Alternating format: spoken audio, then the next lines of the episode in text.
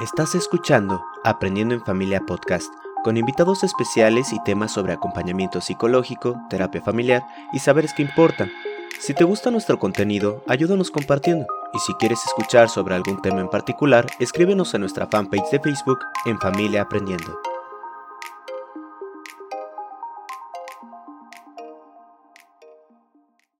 Buenas tardes, amigos, amigas de Aprendiendo en Familia. Nos da mucho gusto encontrarnos con ustedes el día de hoy. Eh, bueno, pues este, vamos a empezar, eh, vamos a abordar un tema que es muy importante y que por años ha sido una preocupación para todas las personas que piensan o que deciden realizar una adopción. Y básicamente es el tiempo que tarda el proceso.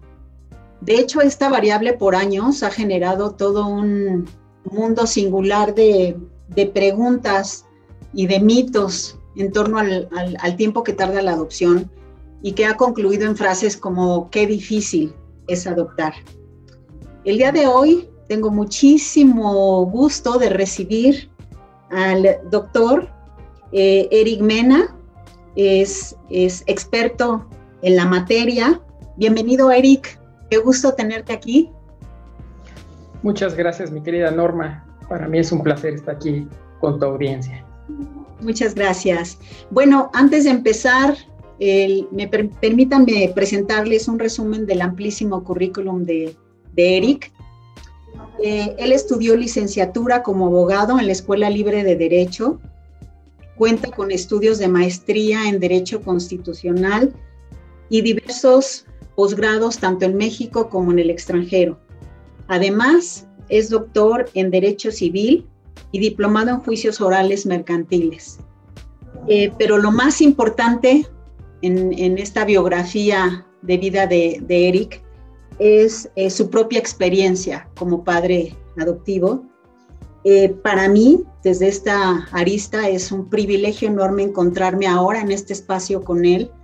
Tengo el gusto de conocerlo desde hace muchos años, a él, a su esposa, a sus niños, y bueno, me siento muy complacida de que hoy estemos aquí en este espacio conversando de algo que ambos sabemos que es muy importante en este ámbito de la, de la adopción. Así que, bueno, a ver, em, entrando ahora en, en los procesos legales en materia de adopción, el 10 de febrero de este año se publicaron reformas a la Ley de los Derechos de Niños, Niñas y Adolescentes de la Ciudad de México, en materia de, adopción. Eh, ¿Qué tal si empezamos por ahí, Eric? Que nos ayudes un poco a conocer en términos de los que andamos a pie, ¿no? Eh, ¿Cuáles son estos términos y el alcance de esta reforma? Gracias. Pues antes que todo, nuevamente agradecerte por esta invitación y por la calurosa, como dices, bienvenida que, que me das. Eh, ¿Qué pasa? Es un tema de derecho civil y la materia civil le corresponde legislarla a cada uno de los estados del país, es decir, a los 32 congresos estatales. Al mismo tiempo hay cuestiones que corresponden eh, legislarlas al Congreso de la Unión cuando inciden en, cierta materia, ¿no? A partir de esa reforma se le impuso la obligación a todos los estados del país, a los congresos de estas 32 entidades que conformamos a México, de legislar y establecer una serie de conceptos y de ideas que van a regir a la adopción en nuestra ciudad. ¿Vamos bien ahí? De acuerdo. Entonces estamos bien, ¿no? Que son estas tres áreas en, las que se está eh, legislando, digamos, se está reformando, ¿no? Se están adecuando las, las eh, disposiciones que existían en materia de adopción, ¿verdad? La materia de adopción es una materia de derecho civil que corresponde legislarla a los estados. Sin embargo, en 2019 se hace esta reforma, digamos, a una ley nacional, Ley General de Derechos de Niños, Niñas y Adolescentes, y producto de esta reforma se establece que todos los estados van a tener que adecuar su marco normativo. Es ahí donde hoy hice, por ejemplo, este análisis que no había hecho, de tratar de ver cuántos estados han cumplido con esta obligación, de tratar de dar esta uniformidad. Y he encontrado que los estados de Tlaxcala, de Jalisco, de eh, Nuevo León y de Chihuahua llevan la mano en tratar de, adecuar este proceso. No todos han concluido. Tengo entendido que Chihuahua sí, expidiendo hace unos, unas cuantas semanas, el 5 de febrero, una ley de adopciones para el Estado, que me parece que es una ley magnífica, ahorita la vamos a comentar. Y obviamente la Ciudad de México expidiendo el 10 de febrero las adecuaciones a la ley de los derechos de niñas, niños y adolescentes en la Ciudad de México. Entonces, esta es la reforma de la que vamos a platicar un poco hoy. Es una reforma eh, que busca establecer una serie de condicionantes de cómo se van a llevar las adopciones, en, al menos en nuestra ciudad, ¿no? En la capital. ¿En qué sentido? Establece conceptos muy concretos como concepto de expósito o abandonado. Son conceptos legales que eh, para los abogados sí tienen una connotación, pero que desde un punto de vista práctico aquí para nuestra audiencia van a servir en cuanto a que son menores que están en desamparo, pero de los cuales en el caso del abandonado se conoce su antecedente y del expósito no se conoce, pero con esta reforma se busca que pueda existir un proceso ágil y eficaz para liberar su situación jurídica y que los puedan, estos menores puedan ser susceptibles de adopción. Pero no solo ellos, esta reforma también busca que aquellos menores que en todo caso eh, se encuentren en alguna, de esta, en alguna situación compleja, ya hubieran entrado a una institución, a un centro de asistencia social, que es el nombre que reciben las instituciones que se dedican a, cuidar de los menores un tiempo, eh, a brindarles cobijo, protección y atención, que eventualmente se busque por un tiempo, por un término que marca esta, esta reforma, por 60 días, tratar de ver si es posible restituirlos a su familia. Y si no es posible en este término restituirlos, en estos 60 días eh, prorrogables por 90 días, entonces iniciar también una declaración eh, de pérdida de patria potestad o bien dictaminar administrativamente que son susceptibles de, adoptarse, que tienen esa, eh, esta adoptabilidad, digamos. Entonces, es una ley, son una serie de reformas que buscan simplificar los procesos y esto que tú y yo que estamos inmersos en este mundo oímos tantas veces de la gente de decir, ¿por qué son tan largos los procesos? ¿Por qué tardan tanto tiempo? Por una sencilla razón, porque hay que resolver situación jurídica de menores que se encuentran en una situación particular y esa, esa, esa, esa situación, el resolver esa situación jurídica, implica el que se tenga la certeza de su situación, de que se dicte una decisión por una autoridad, que es un juez, eh, que dé certeza al menor y a quienes estén involucrados en un proceso que puedan ser eventualmente sus padres, ¿no? Algo que los abogados llamamos eh, seguridad jurídica para todos. ¿Voy bien ahí? ¿Se va entendiendo un poco esto? Entonces, si, em, si estoy entendiendo bien, en, eh, en, el caso de un chiquito, que eh, el plazo máximo en el que estaría iniciándose su proceso de pérdida de patria potestad, en el peor de los casos serían 150 días. Más o menos, exactamente. Más o menos. 60 días prorrogables por 90 Otros no. se en 150 días, estás bien. Ok. Y en, eh, es, en esta reforma se está incluyendo entonces el concepto de abandonado. Anteriormente solo había expósito, ¿verdad? ¿O estoy mal? Mira, se utilizaban, eh, los abogados los utilizaban como conceptos indistintos. Esta reforma, este concepto no, no lo trae esta reforma únicamente, insisto, es se toma ya de esta reforma nacional del 2019, eh, pero sí hace ya esa distinción de decir cuándo es expósito y abandonado. Ok. Oye, que, es que eh, podamos saber que, que, el proceso de inicio de la pérdida de patria potestad tiene un 150 días, a mí me parece que, eh, de acuerdo a la historia que tú y yo conocemos, es una muy buena noticia, ¿no? Claro, mira, y traté de hacer un ejercicio a lo mejor un poco práctico, este, me puse a hacer números más o menos. Como una línea de tiempo, ¿o ¿qué? Exactamente. Ah, buenísimo. Hice, este ejemplo, ¿no? Me imaginé, por un lado, a un niño que efectivamente eh, vamos a ubicarlo, no este, que, que, tiene, interviene la autoridad, ¿no? Y la autoridad en este caso de busca en 60 días naturales el tratar de restituirlo con su familia, ¿no? Y los prorroga por otros 90. Son los 150 días que tú bien comentabas. Y eventualmente en esos 150 días determina la autoridad, el DIF, que no es posible restituirlo con, su familia de origen y con su familia extendida, que es más, corre inclusive peligro, y tú lo sabes, tantas historias de, de, dolor que, que, pasan, ¿no? Entonces, eventualmente a esos 150 días habría que aumentarle eh, otros 150 días que administrativamente el DIF tendría que llevar a cabo el procedimiento de pérdida de patria potestad. Es decir, en 300 días naturales, menos de un año, podríamos eventualmente tener resuelta la situación de un menor. Plazos que antes no, bueno. pensar. ¿Cómo te explico? Sí, claro, o sea, eso es una, una, no solamente es una certeza jurídica, digamos, sino que va más allá, ¿no? Como darle claridad ah, en términos de tiempo eh, eh, al proceso de, desvinculación jurídica de los niños y me parece que la, em, la eh, el espíritu detrás de esto es pues que estén el menor tiempo posible en una, en una institución de asistencia social, ¿no, Eric? Así es, pero no solo eso, esta reforma busca también, como lo planteó la reforma nacional, el trato de en los procesos de adopción. ¿En qué sentido? En que desde la reforma a la ley nacional de derechos de niñas, niños y adolescentes y ahora adecuándolo nuestra ley de la Ciudad de México, eh, establecer dos documentos importantísimos que van a, regir a todas las adopciones eh, en nuestro país. El certificado de idoneidad y el certificado de adoptabilidad. ¿Cuál es uno y cuál es otro?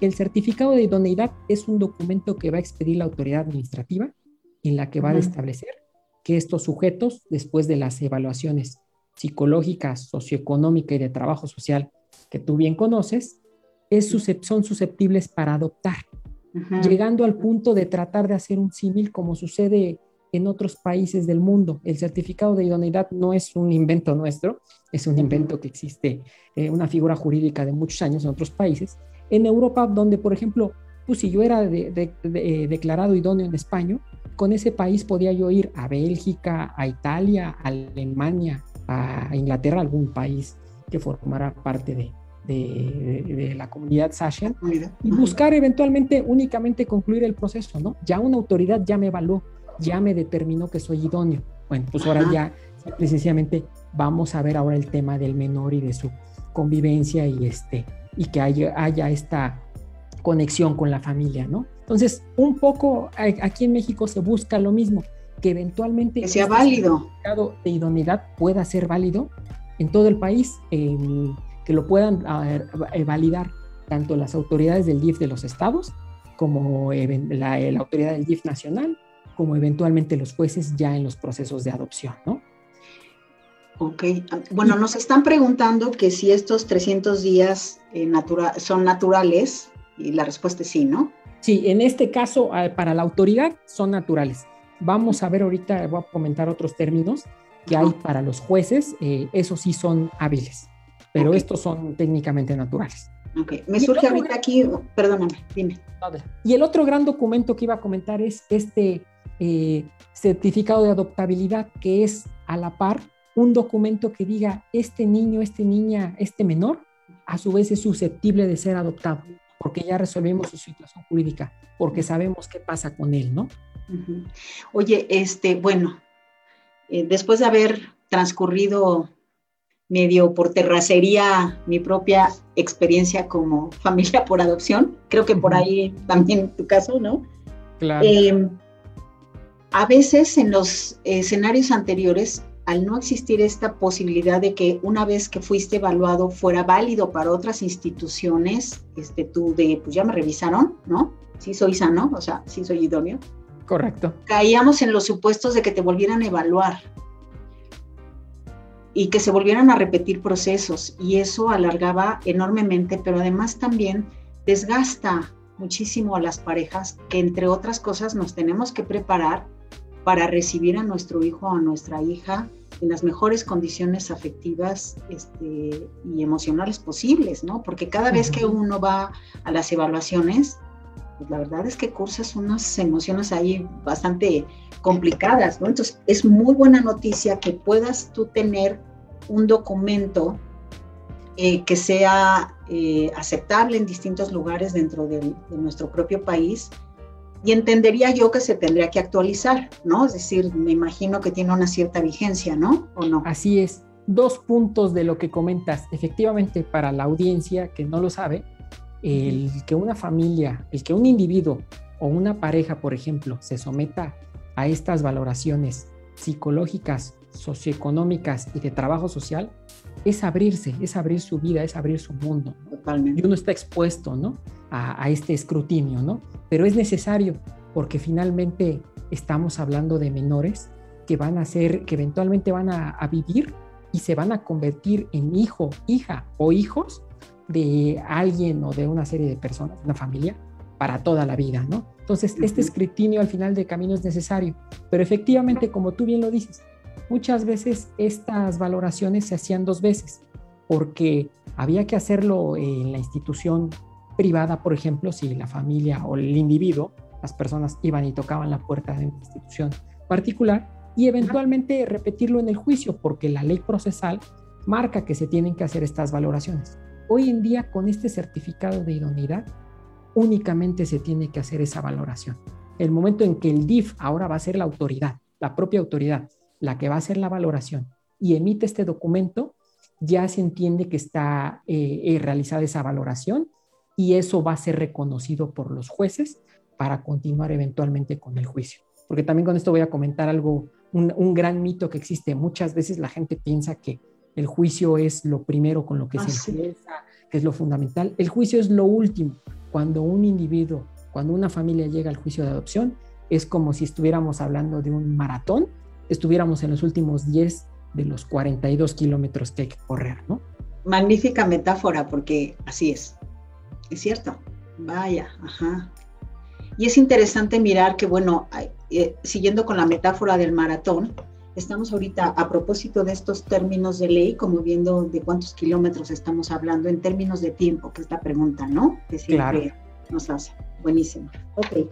Entonces, estamos en esta parte en donde hay dos procesos que corren en paralelo. Uno es el proceso de desvinculación jurídica de los niños, niñas y adolescentes que hoy están en alguna institución de asistencia social. Y en paralelo el proceso que, que tienen que eh, pasar las las personas que están buscando adoptar, ¿no? Y ambos concluyen en un cierto documento que le da certeza y de ahí surge el registro, ¿verdad? Que, plantea la, la, reforma. Pero así es, me, parece maravilloso que hagas esa, e, esa distinción de decir dos procesos. Por un lado, el que resuelve la situación del menor, pero por otro lado, el relativo con las personas, con los individuos que tienen ese deseo de adoptar. También la reforma incide en ellos. ¿En qué sentido? Establece términos puntuales para que eventualmente esa persona o esa familia que va y toca la puerta del DIF y dice, bueno, yo quiero adoptar, tenga ya también una certeza en tiempos. ¿En qué sentido? Desde que presentan solicitud, el DIF va a tener un plazo de 45 días naturales para determinar a través de su comité técnico de adopciones si los sujetos son idóneos o no idóneos para adoptar. Y si los considera idóneos, le vamos a sumar 10 días más para que les entreguen el certificado. Es decir, técnicamente en 55 días naturales, un individuo o una familia podría saber si son idóneos para adoptar. Estoy apantallada. o sea, y muy contenta. Solo, solo, solo dime una cosa. Em, en estos 55 días, en, durante estos 55 días se hacen las evaluaciones o empiezan a quedar a partir de que se terminan las evaluaciones. No, ya los 55 días incluyen la valoración y que el comité técnico del DIF determine si una vez eh, recabadas las valoraciones, ellos son viables y eventualmente en 10 días entregar el certificado. O sea, déjame hacer una, no sé, una metáfora, es así como que, este, aunque no es equiparable el paternaje por adopción en cuanto a, digamos, un embarazo biológico, pero podríamos decir que estamos ya en, ya estamos siendo padres por adopción en el día 55. O sea, ¿no? O sea, ya te entregaron tu certificado de idoneidad. O sea, estás en la famosa lista de espera a partir de ahí. Así es. La ley de la Ciudad de México no lo tiene, pero hoy encontré que esta ley que comentaba, que me pareció maravillosa, de Chihuahua, establece que ese sería el siguiente paso, lo que todos los que, lo que hemos vivido quienes hemos estado inmersos en este mundo, de iniciar ahora lo que es una asignación, una convivencia, es decir, eh, eh, lo que ahora la ley, eso sí, toda esta ley local, nuestra ley, nuestra reforma, y todas eh, producto de esta adecuación nacional, llaman convivencia preadoptiva, que es ahora sí ese tiempo en el que el niño o la niña va a estar con la familia, ¿no? Con esta familia que ya fue, o este individuo que ya fue declarado viable, ¿no? Para adoptar. Pero en un escenario de tranquilidad jurídica y de certeza jurídica, porque ya hay un certificado de adoptabilidad, un certificado de, idoneidad, y entonces el encuentro se da en, en mejores condiciones jurídicamente hablando para todos tan, se dan con mejores condiciones que se firma un, un, convenio preadoptivo en el cual este individuo o esta familia van, se va a establecer que efectivamente con miras a llevar a cabo, a concluir esta adopción, se les ha asignado este menor porque primero ya fueron declarados viables por la autoridad y segundo ya se llevó a cabo esta asignación porque tú mejor que nadie como terapeuta lo sabes que es fundamental este tiempo que debe haber de, convivencia este, entre, entre, entre adoptantes y adoptados, ¿no? Ok. Ok. Oye, leía por ahí también en, un texto que amablemente me hiciste llegar que hay una parte por ahí que dice que se tiene en cuenta la voz del menor. Eh, ¿cómo, es eso? O sea, eh, en el derecho, bien, en el derecho de familia en general, es decir, no únicamente el tema de adopción, sino en temas relacionados con eh, guarda y custodia, eh, eh, fundamentalmente, marca la ley este, procesal civil que se debe de escuchar a los menores en la medida en que ello sea posible, es decir, en la medida en que el menor, atendiendo a su edad y a su condición, pueda manifestar, expresar su, su, intención y siempre asistido, nos marca la ley, por, una, este, por un especialista que nombra el propio DIF, que es un asistente de menores, alguien que va a ser un canal de conducción, normalmente entre un juez y un menor para que se exprese. Esto es común en temas de guardia y custodia. Eh, atendiendo a la edad, normalmente los jueces de lo familiar tienen estas diligencias en las que platican con los menores para valorar eventualmente y decidir ese tema de la guardia y custodia. Bueno, pues ahora en esta reforma se establece que igualmente, como sucede en esa materia del derecho familiar, que es la guardia y custodia, el que, por ejemplo, en este tema de adopción, se puede escuchar al menor, lo cual tendríamos que echar mano de lo que marca la ley civil que, comentaba y sería a través de este asistente de menores, este, para que él eventualmente también pueda externar su deseo, ¿no? De, de, ser adoptado por este individuo o por, por estos sujetos, ¿no? Esta, esta familia que, que ha culminado con el proceso. Esta reforma me parece que también incorpora ya en una ley muchas buenas prácticas, porque también hay que decirlo, hay muy buenas prácticas en materia de adopción que se venían haciendo. Y una de estas es atendiendo precisamente a la edad del menor, tomar en consideración lo que él expresa, ¿no? Ok. Eh, tenemos una pregunta por aquí también, Eric, eh, de Nurani.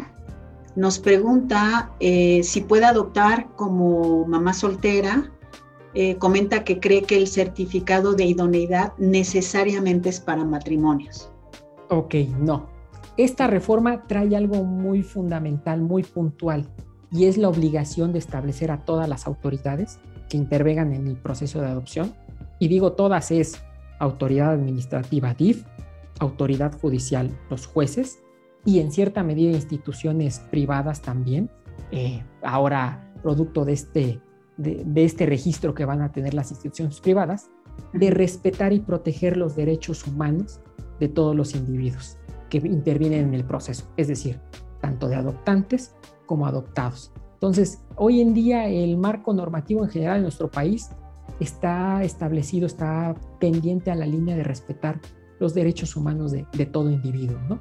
Y en esa medida, en esta materia de adopción, una persona individual, un sujeto, hombre o mujer, sería, mientras cumpla con las valoraciones y sea declarado viable, no tendría impedimento legal alguno para obtener este certificado de idoneidad.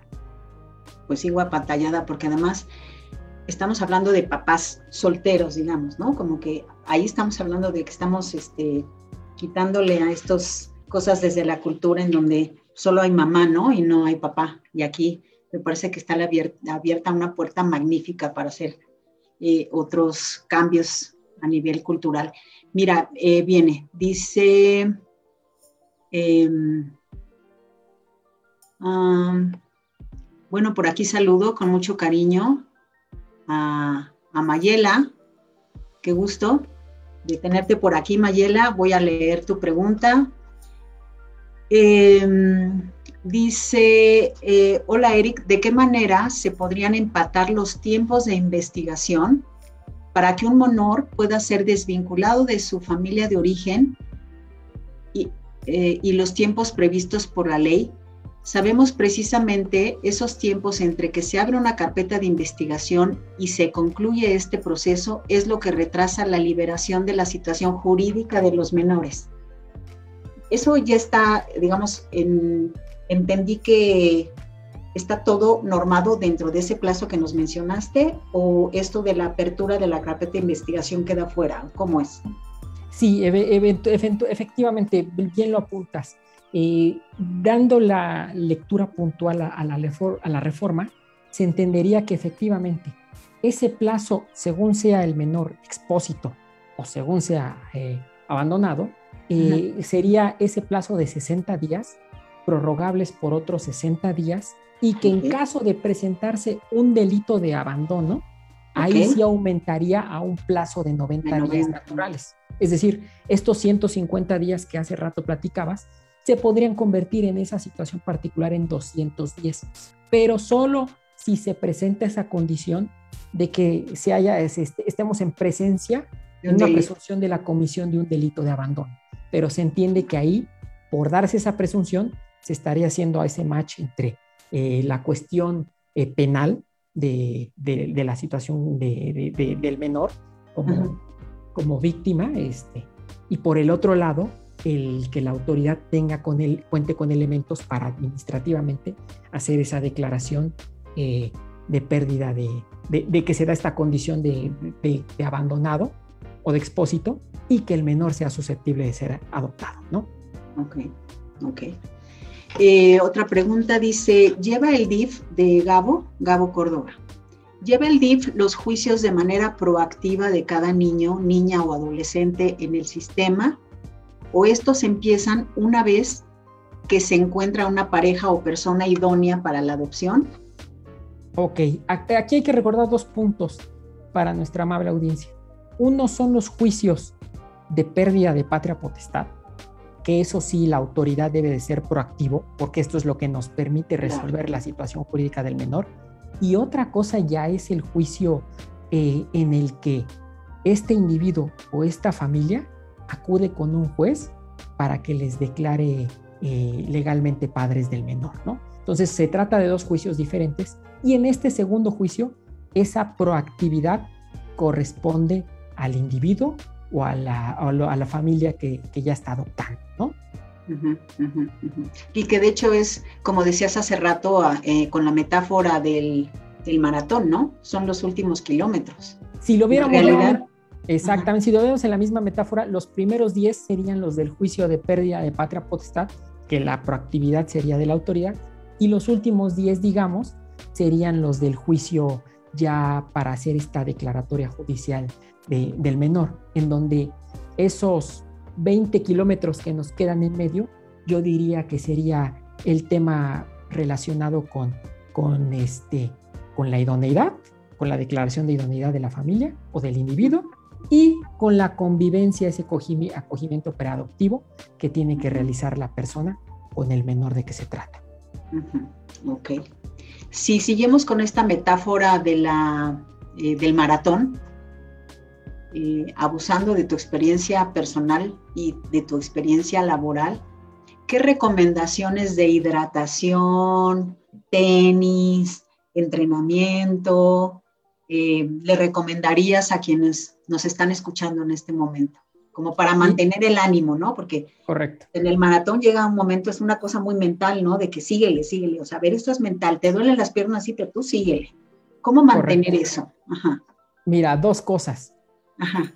Hoy en día está hablando un abogado que, como tú dices, un día se puso la cachucha de papá por adopción y entendió una realidad eh, distinta a un hombre que solo veía leyes. Y por el otro lado, eh, tengo que decirlo también, yo he aprendido mucho de este medio por mi esposa. Estoy casado con una extraordinaria psicopedagoga. Entonces también he tenido la oportunidad de aprender con esa otra cachucha la realidad eh, de individuos, personas humanas que intervienen en estos procesos. En función de ello te puedo decir que creo que hay dos consejos eh, para que me parecen puntuales que debe de entender toda persona o toda familia que se quiere involucrar en los procesos de adopción. El primero, partir de una realidad y que por eso hoy estoy encantado, hoy que encontré esta ley de, de adopciones del estado de Chihuahua. Esta ley empieza en su artículo primero diciendo que el derecho, que la adopción es un derecho de los menores a, para que sea restituido su derecho a vivir en familia. Entonces, todo aquella individuo o persona que se involucra en la adopción debe de partir de ese pilar fundamental, entender que la adopción es el derecho de los menores a vivir en familia. No es un derecho de adultos, de padres, de individuos a ver realizado su, su deseo de, de, ser padre o madre, ¿no? O, o, a completar una familia, ¿no? Uh -huh, eh, uh -huh. Es el primer pilar, porque creo que hay muchas personas que si no entienden este presupuesto básico, pueden darse, puede que eventualmente en el kilómetro 24 eh, tengan dolor de caballo o caigan desmayados en la carrera. Totalmente de acuerdo. Y el segundo, efectivamente te decía, producto de esta experiencia personal, el entender que la adopción es un proceso de vida para toda, para toda la vida. Es decir, hemos dicho que hemos hecho este ejemplo de los 42 kilómetros desde alguien que desde que se resuelve la situación del menor hasta que eh, se ve concluido con una sentencia de adopción, pero recordemos que en realidad es, estamos hablando de un proceso que va a cambiar la vida de, de varios sujetos, de los menores adoptantes, de, eh, de, los adoptantes, perdón, y de los menores adoptados, ¿no? Para uh -huh. toda la vida.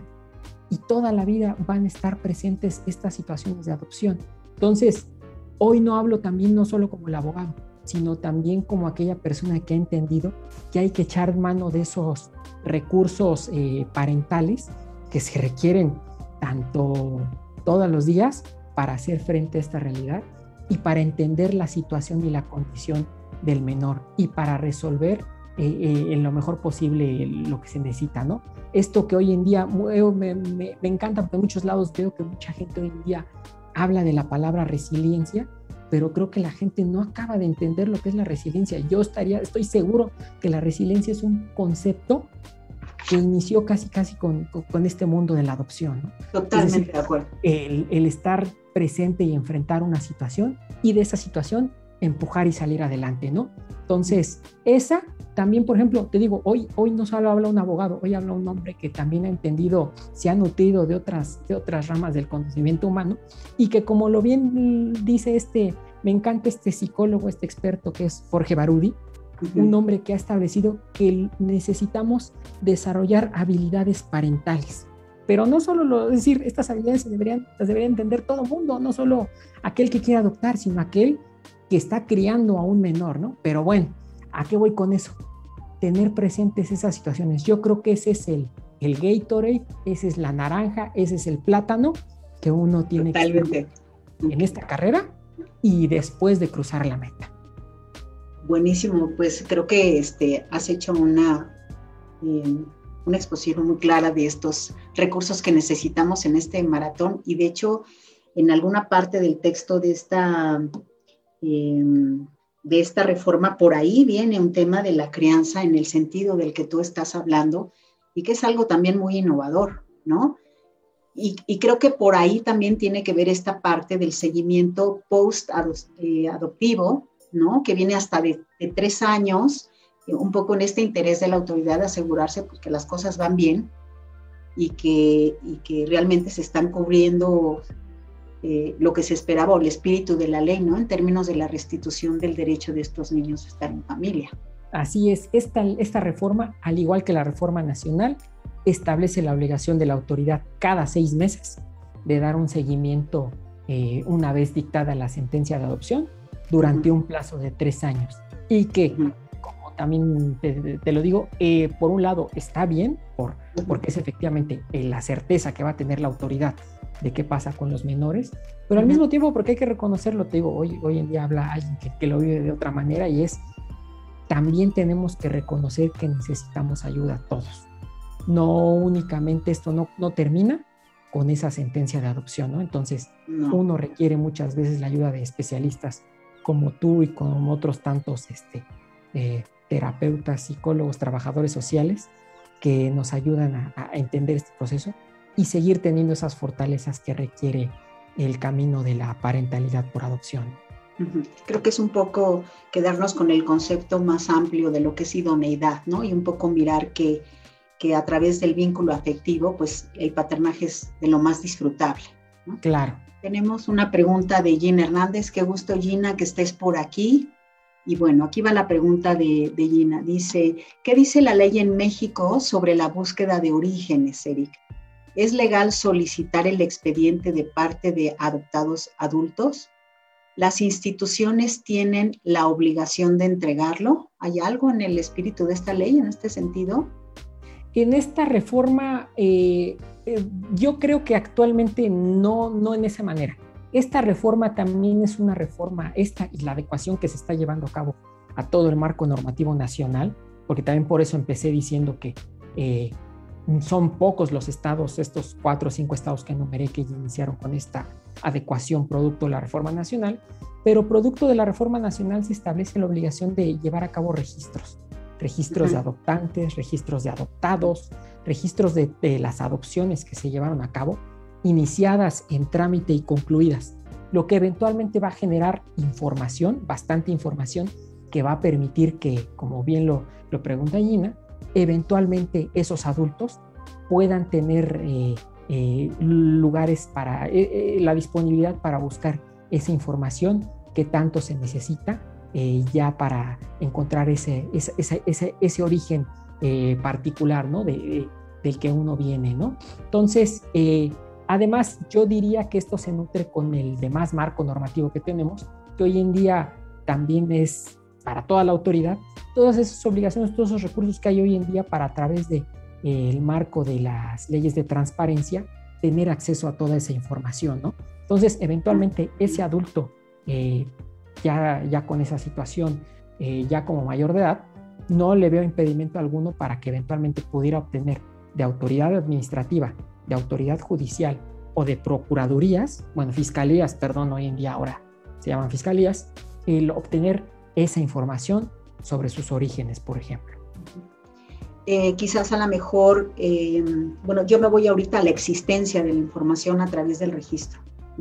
Eh, habría que ver cómo viene esta parte de la regulación secundaria de esto para garantizar la entrega de la información, pero hace algunos días Gina y yo conversábamos con, personas que fueron adoptadas, hijos adultos, y la verdad es que sonaba bien duro ¿eh? el hecho de que están buscando sus orígenes y llegan a diferentes lugares y le dicen, no, pues disculpe usted, el expediente ya no está, ¿no? Y entonces es una sensación de, pero ¿cómo? O sea, ¿cómo se deshicieron de esa información?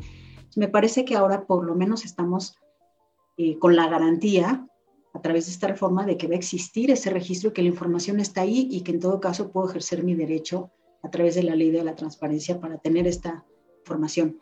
que la van a conservar, claro. La van a conservar, ¿no? Eh, pregunta también, bueno, eh, Nurani, sí, la reforma ya es vigente, ya entró en vigor desde el 10 de febrero de este año, ¿verdad? La reforma se publica el 10 de febrero y al día entra en vigor el 11. Entra en vigor. Eh, ah, la, hay una parte pendiente, ¿verdad? Exacto. Normalmente las leyes eh, las expide un Congreso, entonces muchas las leyes se adecuan a través de reglamentos. Los reglamentos le corresponden al Poder Ejecutivo En este caso, como estamos hablando de una ley de la Ciudad de México, le va a corresponder a la jefa de gobierno de la Ciudad de México dentro de 120 días naturales, que si no mal me equivoco se vencerán el próximo 10 de junio, hacer esa adecuación que tendría que ser expedir un reglamento de estas reformas, eh, expedir los lineamientos con los cuales va a trabajar el comité eh, técnico de, del DIF para llevar a cabo este proceso de eh, expedición del certificado de idoneidad y de adoptabilidad y para que eventualmente se revise y siga vigente, que me parece que también es un extraordinario documento, el protocolo interinstitucional para la atención de niños y niñas, que es un documento que en su momento eh, algunas instituciones privadas impulsaron y que ha venido siendo la herramienta legal con la cual técnicamente se operaba para resolver el tema de, menores en, situación de, abandono. Pues igual por ahí del 10 de junio te voy a estar buscando para ver cómo está la jugada y qué pasó y qué se publicó y qué cambió y tal, ¿no? Eh, eh, Mayela nos pregunta si este registro obliga a la autoridad a no destruir esa información. En teoría sí, ¿no? Si no, ¿qué sentido tendría el registro o cómo? Eh, eh, sí, no, la información la van a tener que, que, tener y efectivamente no, no habría este, manera de, yo no veo cómo podrían destruirla. De hecho, normalmente las leyes de transparencia imponen esos candados, ¿no? La, la autoridad tiene que hacer esa valoración de ver la información si es información privilegiada o si es información que se tiene que considerar confidencial y normalmente tienen, les establece plazos de conservación y plazos para desclasificación, ¿no? Entonces, eh, ah. yo, yo, yo consideraría que no habría esa, esa posibilidad, ¿no? A partir de, de toda esta adecuación que ha, que ha establecido, que, hay en nuestro marco normativo en materia de transparencia en general. Ok. Em, por ahí hace rato también, antes de entrar al, live, eh, te preguntaba un poco em, esta cuestión eh, de, la prohibición expresa para adopciones abiertas. ¿Cuál es tu percepción del sentido de esta prohibición? Me parece que la autoridad buscó tratar de tener la certeza y, las, y, toda la información respecto a las adopciones. No es una realidad, y lo tenemos que decir, que en muchos estados del país se daban estos acuerdos este, entre personas que sin entender este pilar fundamental que decía que en el ejercicio de este ejemplo este, del maratón, de partir de la base de que no es un derecho de adultos para ver satisfecha su, su necesidad de ser eh, padres o madres, sino un derecho de un menor para restituir eh, eh, el vivir en familia, que eventualmente pues hacían estas malas prácticas quizás de registrar a, los menores con sus apellidos eh, recién nacidos o producto de también este impulso que han tenido en los últimos años eh, de estas prácticas de, subrogación, ¿no? Este, eh, entonces, yo entiendo que la autoridad busca eliminar todas esas situaciones y tener que a través de su canal, de su conducto, se lleven a cabo las adopciones, ¿no? Encontraba, por ejemplo, que ahorita en esta ley, digo, hoy descubrí esta ley de, Chihuahua, que establece que no la prohíbe, a diferencia de la ley local, pero, y de la ley nacional, pero porque le da un matiz y dice la autoridad, no la voy a prohibir cuando esos sujetos que van a tener este vínculo ya hayan sido declarados idóneos por mi autoridad y ya tengan certificado de idoneidad. Entonces yo se entiende que yo ya los, ya este, ya los califiqué, ya los valoré y esa, esa, ese sujeto que desea dar en adopción porque no puede, o esa familia, porque también es, es partir de una realidad, ¿no? Eh, no todos pueden hacerse cargo de, los menores, se ponen en contacto y ya la autoridad da pero la, autoridad está en medio. Exacto, pero ya sabiendo que hay sujetos de por medio que ya fueron declarados idóneos para adoptar. ¿no? Y de todas maneras ahí caen en el supuesto de poder tener identificado a quien adopta, ¿no? Al adoptado, al adoptante y demás, ¿no? Sí, claro, porque al final del día no, no perdamos de vista, la adopción es una situación jurídica que va a crear un vínculo jurídico de parentesco entre adoptantes y adoptados. Y ese vínculo jurídico de parentesco solo lo puede dar un juez, una autoridad, ¿no? Entonces, es por eso que al final del camino necesitamos esa certeza. Y fíjate, me quedo pensando ahorita cuando estamos hablando de esta metáfora del, maratón, que si bien nosotros em, personas adoptantes, corremos el maratón. La verdad, sinceramente hablando, los niños corren tres veces esa distancia, con, con oportunidad, vaya, en absoluto, no sé, estado de indefensión en términos de, pues yo ni sabía ni me dijeron y yo ya empecé a correr este maratón y eventualmente estoy chiquito, ni tengo zapatos, ni tengo el entrenamiento, ni tengo los recursos, vaya, ni estoy entendiendo por qué estoy este, en esta carrera, pero el punto es que estoy en esta carrera, ¿no? Y de repente estaba en, en, la carrera A dentro de, ya sabes que te ponen en corrales para salir a la, ¿no? Entonces de repente estoy en el corral del número tal al tal y de repente me cambian a otro. Entonces ya aparecí en otro lugar y luego me cambian a otro lugar.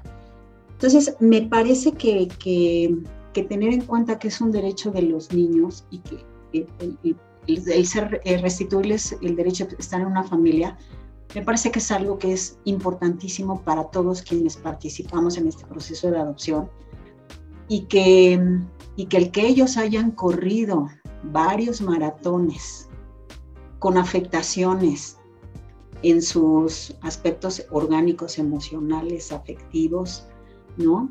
Em, eh, eh, pues necesita ser bien comprendido por esos otros corredores que creen que su maratón fue peor. O sea, me quedo pensando en eso, ¿no? Entonces, ¿cómo nos estamos preparando nosotros no solo para correr el maratón nosotros, sino para recibir a un corredor que se lanzó, más bien, que lo lanzaron a correr sin preguntarle? O sea, es más, no sé, me quedo un poco con esta eh, con esta impresión, con esta idea del, maratón. Em, no sé, este, Eric, estamos ya sobre el tiempo. Si tú quisieras eh, dar alguna recomendación extra, algo con lo que tú quisieras que nos quedáramos pensando en este tema, em, no sé, ¿qué, ¿qué, conclusiones finales nos compartirías?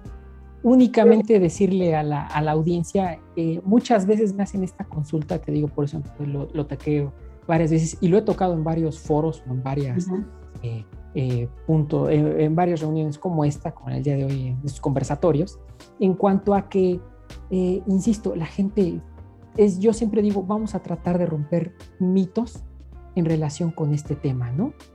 Uno de esos es, decía, lo platicábamos ese del tiempo, ¿no? Pero el tiempo es por una razón, ¿no? Es, es porque, insisto, estamos resolviendo una situación jurídica de menores, ¿no? que no es para menos, ¿no? Entonces, creo que hoy en día esta serie de reformas, tanto esta local como las adecuaciones que se están llevando a cabo en cada una de las entidades, como la gran adecuación procesal que también puede suceder en nuestro país, porque eventualmente nuestro país va a tener algo que se va a llamar Código Nacional de Procedimientos Civiles y Familiares, que va a ser una sola ley que va a regir todo tipo de juicios en este país juicios civiles, juicios de contratos, juicios de, empresas, pero también cuestiones de familia y dentro de familia adopción, establecer un proceso único en cuanto a que ahora vamos a tener términos muy puntuales que dan certeza a todos.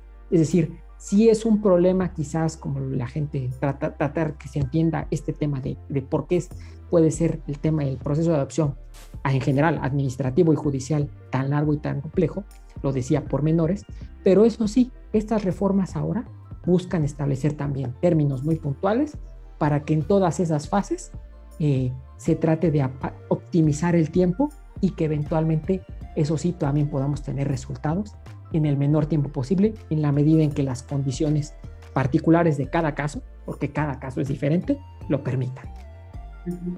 Eh, bueno, em, aprovecho aquí por esto último que acabas de decir, para esta última pregunta de, Gabo, que eh, dice si hay algún tipo de control para garantizar que justo las instituciones cumplan con la responsabilidad de estos términos que tú estás mencionando.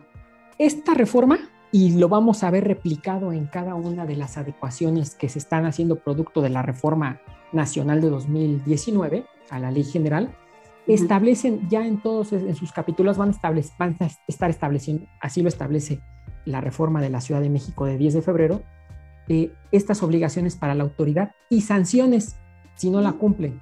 Esas sanciones pueden dar motivo a responsabilidades administrativas, a multas, pero eventualmente esa responsabilidad administrativa puede traspolar al, ámbito, inclusive hasta de lo penal, ¿no? Entonces, sí, ya vamos a tenemos también con estas reformas a todo este marco normativo en general de adopción, eh, obligaciones y consecuencias si no se cumplen con esas obligaciones, que esas consecuencias no son otra cosa sino sanciones por el incumplimiento a la ley. Ah, ahorita ya amarro la existencia del fideicomiso que se va a constituir a partir de esas sanciones que se están. ok, muy bien. Exactamente. Eso es, se va a crear un fideicomiso, por ejemplo, al menos en la Ciudad de México. Eh, también vi que hay algo parecido en la, en la legislación de Chihuahua. Eh, efectivamente, producto de eh, los recursos que se obtengan de esas sanciones, destinarlas a estos fideicomisos para tratar de, con ello, ir este, resolviendo eh, eh, situaciones, ¿no? Fideicomisos destinados a la restitución de derechos de menores. Pues em, creo que recorrimos los kilómetros con, bastante claridad, me quedo con un gran sabor de, boca. Eh, agradecerte nuevamente, Eric, el haber compartido tus cachuchas y el haber dado este mensaje tan tan simple, pero al mismo tiempo tan profundo de cómo debemos correr este maratón. Eh, creo que es algo con lo que me quedo eh, y que me llevo para, para reflexión. Así que agradecerte muchísimo. Cruzar la meta para quien la meta. Cruzar la meta eh, es la, la, más grande, una de las más grandes satisfacciones bueno. que como ser humano alguien puede vivir. Pero sí les digo esto, cruzar esa meta requiere mucho esfuerzo y empeño. Entonces, si sienten en algún momento que las piernas les flaquean en el kilómetro 36, si sienten, eh, eh, se sienten exhaustos en el kilómetro 24 o si sienten que antes de esos últimos 5 kilómetros es mejor abandonar, si este es su verdadero camino de vida y entienden estos, estos pilares fundamentales que platicamos el día de hoy, van a cruzar la meta y la satisfacción que produce la meta para todos es magnífica. Bueno, y cuando se presenten estos calambres y cuando se presenten estas sensaciones de no poder más, busquen ayuda, busquen ayuda. Eh, habemos diversas instituciones que nos dedicamos a esto, que lo hacemos desde la vocación y desde la experiencia personal sobre todo. Eh, traemos esa doble cachucha y estamos empeñados en que se restituyan estos derechos a los niños, pero que además el paternaje por adopción esté libre de mitos, esté libre de, eh, de oscuritos, de secretos, de silencios, y estamos empeñados en que el paternaje por adopción también esté libre de etiquetas diagnósticas, eh, pero empeñados sobre todo en hacer del paternaje de, eh, por adopción lo más disfrutable del mundo, porque eso es lo que es.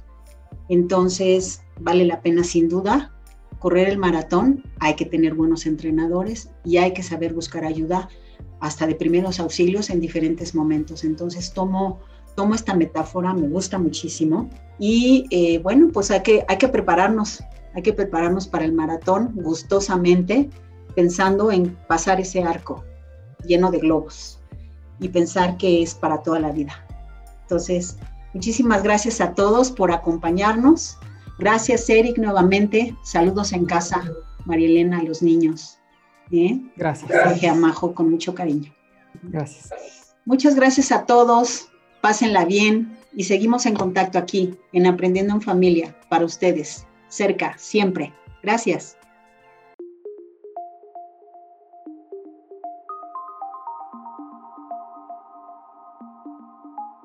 Escuchaste Aprendiendo en Familia Podcast.